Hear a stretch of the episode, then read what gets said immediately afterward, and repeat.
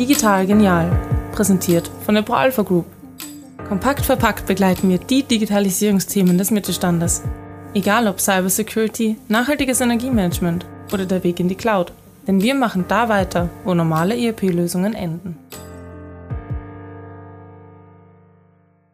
Hallo und herzlich willkommen zu einer neuen Folge von Digital Genial, dem ProAlpha Podcast für alle Themen rund um Digitalisierung. Heute befassen wir uns mit dem Thema Controlling in Fachhochschulen und Universitäten. Kaum eine Bildungseinrichtung kann heute von einer konstanten Vollbesetzung ihres Lehrangebots ausgehen. Studiengänge mit Bewerberüberschuss stehen unterbesetzten Angeboten gegenüber. Studierende wandern nach Zwischenabschlüssen zu anderen Bildungseinrichtungen ab. Dennoch müssen Curricula geplant, Lehrpersonal engagiert, Förderung einkalkuliert und Kosten gedeckt werden. Die hohe Dynamik und Volatilität an Fachhochschulen und Universitäten steigt und mit ihr die Bedeutung eines agilen Controllings. Aber wie gelingt die Einführung eines professionellen Controllings in Bildungseinrichtungen? Das verrät uns Magister Klaus Kinzer, ehemaliger Prokurist und langjähriger Leiter der Abteilung Finanzen, Controlling und Rechnungswesen der FH Joanneum in Graz. Er berät und unterstützt Fachhochschulen, Forschungseinrichtungen und Universitäten bei der Digitalisierung ihrer Unternehmenssteuerung. Wir sprechen mit ihm darüber, wie Bildungseinrichtungen unter steigendem Wettbewerbsdruck den Überblick über Kosten und Einnahmen behalten und welche Controlling-Ansätze und Parameter sich für eine effiziente Steuerung von Fachhochschulen bewährt haben. Hallo Herr Kinzer, schön, dass Sie uns heute ein wenig aufklären werden, worauf Bildungseinrichtungen achten sollten, wenn es darum geht, den vermeintlichen Spagat zwischen Bildungsauftrag und Rentabilität zu meistern.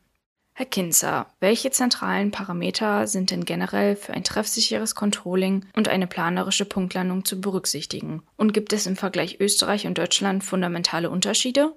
Zunächst möchte ich anmerken, dass ich meine Überlegungen und Anregungen primär auf die Situation österreichischer Fachhochschulen, die ja meine langjährige berufliche Heimat waren, beziehen. Aber natürlich sind viele der Fragestellungen und Ansätze generell an allen Bildungseinrichtungen gültig und anwendbar. Wesentlich für eine erfolgreiche Steuerung von Bildungseinrichtungen sind zunächst einmal vermeintlich einfachste Basics. Damit meine ich aktuelles und valides Datenmaterial, um darauf aufbauend ein professionelles Controlling zu betreiben. Aus etlichen Projekten habe ich die Erfahrung mitgenommen, äh, dass diesem Umstand manchmal ein bisschen zu wenig Augenmerk gewidmet wird und dass man dann plötzlich in die bekannte Situation von Garbage in, Garbage out kommt. Das heißt, wenn die Basisdaten nicht valide und korrekt sind, kann auch das beste darauf aufgesetzte Planungstool nur Müll liefern. Maßgebliche Planungsparameter sind neben den Studierendenzahlen auch die Höhe der studienplatzabhängigen Fördermitteln, wiederum ein Spezifikum in österreichischen Fachhochschulen, der sich aus den abzuhaltenden Lehrveranstaltungen ergebende Personalbedarf sowie die für den laufenden Betrieb erforderlichen Sach- und Investitionsaufwendungen.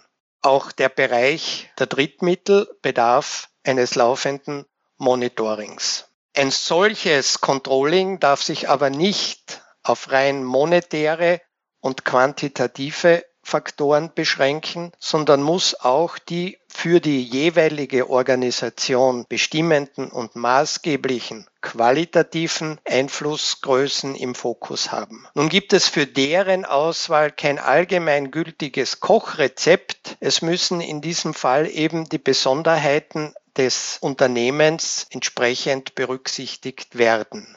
Was die Unterschiede zwischen Deutschland und Österreich betrifft, so gibt es grundlegende Differenzen in der Finanzierung von Bildungseinrichtungen, insbesondere wenn man den Bereich der Fachhochschulen betrachtet. Während in Deutschland die einzelnen Bundesländer als Hauptfinanziers die sogenannten Grundmittel für Universitäten und Fachhochschulen in einem gemeinsamen Topf bereitstellen, ist in Österreich die Hochschulfinanzierung primäre Bundesangelegenheit. Dabei sind Universitäten und Fachhochschulen sowohl hinsichtlich der Finanzierung als auch bei den für den jeweiligen Bereich geltenden rechtlichen Rahmenbedingungen streng getrennt. Und wie gelingt es, die Zusammenhänge zwischen den Parametern abzubilden und in eine Planung zu übertragen, die auch bei unerwarteten Entwicklungen sichere Entscheidungen ermöglicht? VUCA ist ja allgegenwärtig. Allerdings, VUCA macht sich in den Bildungseinrichtungen auf vielfältige Art bemerkbar.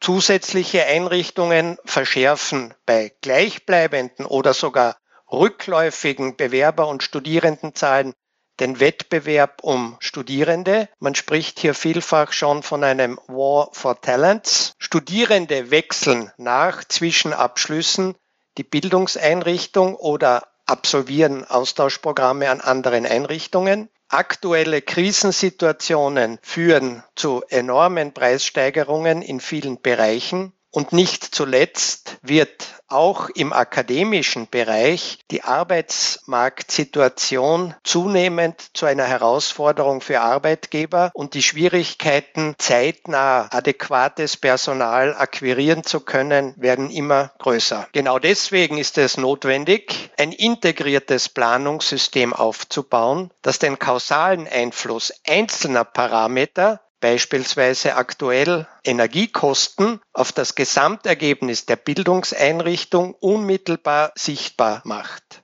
Die Baumlogik der Software Corporate Planner ermöglicht genau diesen Effekt. Mit wenigen Mausklicks können unterschiedliche Preis- oder Leistungsszenario sofort hinsichtlich ihrer Auswirkungen auf den hausweiten Unternehmenserfolg beurteilt und entsprechende Korrekturmaßnahmen eingeleitet werden. Meine persönliche Erfahrung ist, dass die Excel-Welt im Bildungssektor noch sehr verbreitet ist. Was sagen Sie den Einrichtungen, warum sie auf eine professionelle und softwaregestützte Lösung setzen sollten? Bei allen unbestreitbaren Vorteile, die Excel im täglichen Einsatz bietet, sollte man sich immer vor Augen halten.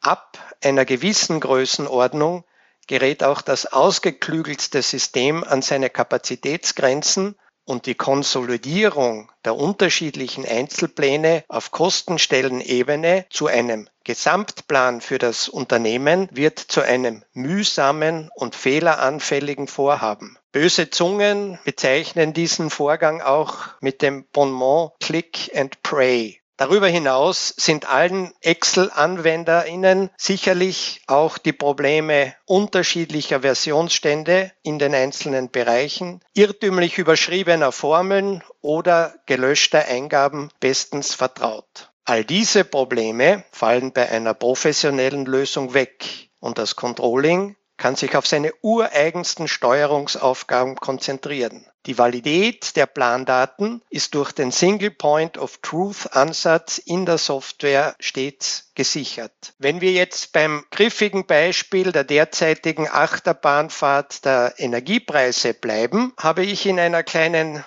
Testumgebung ein Muster eingerichtet, in dem in jeder Einheit von den Verantwortlichen der erwartete Verbrauch in Kilowattstunden eingegeben werden kann. Der Preis wird als zentral hinterlegter Parameter vom Controlling vorgegeben und so werden die Energiekosten je Organisation und Zeitraum automatisch errechnet. In Abhängigkeit vom Organisationsmodell der Bildungseinrichtung können diese Werte erforderlichenfalls auch zur Gänze zentral erfasst werden.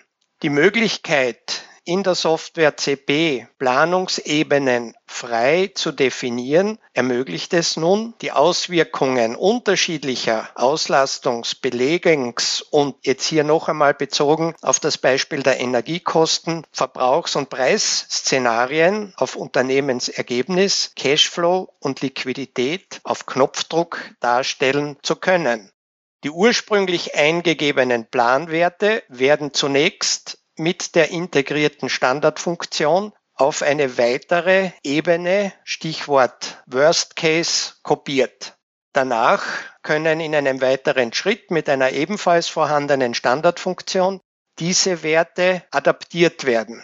Besteht also die Möglichkeit, ein Szenario einer 30-prozentigen Preissteigerung in den Parametern zu hinterlegen. Die Auswirkungen dieser Annahme sind sofort sowohl auf der einzelnen Kostenstelle als auch auf Ebene der Gesamtorganisation ersichtlich und können diese unterschiedlichen Szenarien, ursprüngliche Planung, Best Case, Worst Case, jederzeit direkt verglichen werden. Bemerkenswert dabei ist, dass diese Änderungen ohne jegliche Programmierkenntnisse möglich sind und lediglich unter Verwendung der aus der Office-Familie bekannten Drag-and-Drop-Methode möglich sind. Wesentlicher Vorteil dabei ist die sofortige und einheitliche Verfügbarkeit der geänderten Daten auf allen Hierarchieebenen. Das heißt, sowohl Controlling und Geschäftsführung als auch die Verantwortlichen in den einzelnen dezentralen Bereichen haben in der Minute der Eingabe die gleiche Sicht und betrachten identische Werte. Wie wichtig ist dabei die Zusammenarbeit des Controllings mit Verantwortlichen anderer Abteilungen? Die Flexibilität und kurzfristige Verfügbarkeit von zentralen Daten und Kennzahlen muss doch auch über Abteilungsgrenzen hinweg sichergestellt werden. Das ist zweifellos eine ganz zentrale Anforderung an ein zeitgemäßes Planungs- und Reporting-System. Dabei konnte ich allerdings im Laufe meiner beruflichen Tätigkeit im Bildungsbereich beobachten, dass es große Unterschiede in der Ausgestaltung dieser Zusammenarbeit zwischen den einzelnen Bildungseinrichtungen gibt. Streng zentralistisch und hierarchisch organisierte Organisationen sind dabei genauso vertreten wie Einrichtungen mit einem hohen Autonomiegrad. Allen gemeinsam aber ist die Tatsache, dass es sich bei Bildungseinrichtungen um Expertenorganisationen handelt, die erhöhte Anforderungen an das Controlling stellen und ein Planungssystem die jeweiligen organisatorischen Rahmenbedingungen berücksichtigen muss. Details dazu im Rahmen der nächsten Frage. Wie muss eine Controlling-Lösung aus Ihrer Sicht aussehen, um auf Bildungseinrichtungen wie Fachhochschulen und Universitäten passgenau zugeschnitten zu sein? Hier darf ich kurz die von mir unter Verwendung der Controlling Software Corporate Planner aufgebaute Lösung an der FH Joanneum GmbH in Graz, einer Fachhochschule mit rund 5000 Studierenden an drei Standorten beschreiben.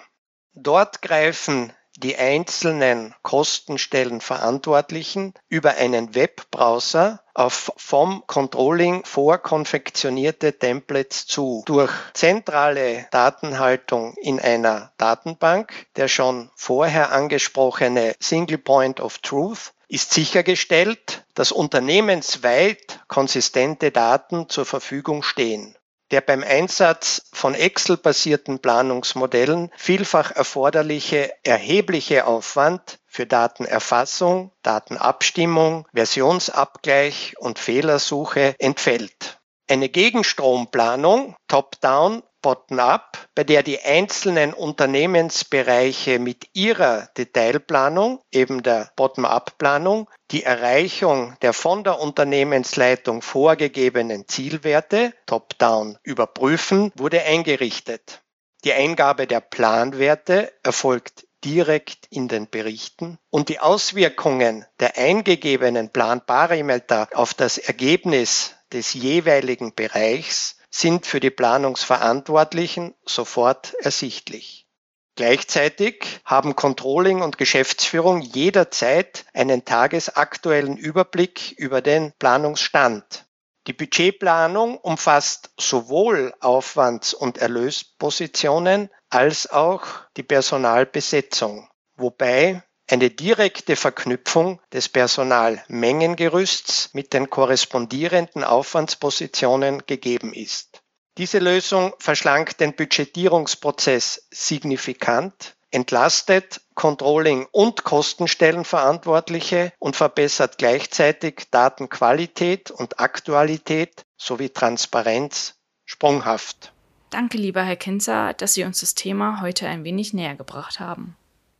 Auch heute nehmen wir wieder wichtige Erkenntnisse mit. Dazu gehört unter anderem, dass bei einem erfolgreichen Controlling nicht nur die quantitativen Faktoren im Fokus stehen, sondern auch die qualitativen Einflussgrößen müssen berücksichtigt werden. Für ein professionelles Controlling sind darüber hinaus aktuelles und valides Datenmaterial unabdingbar. Damit sind wir auch schon am Ende der Episode. Vielen Dank fürs Zuhören und bis bald.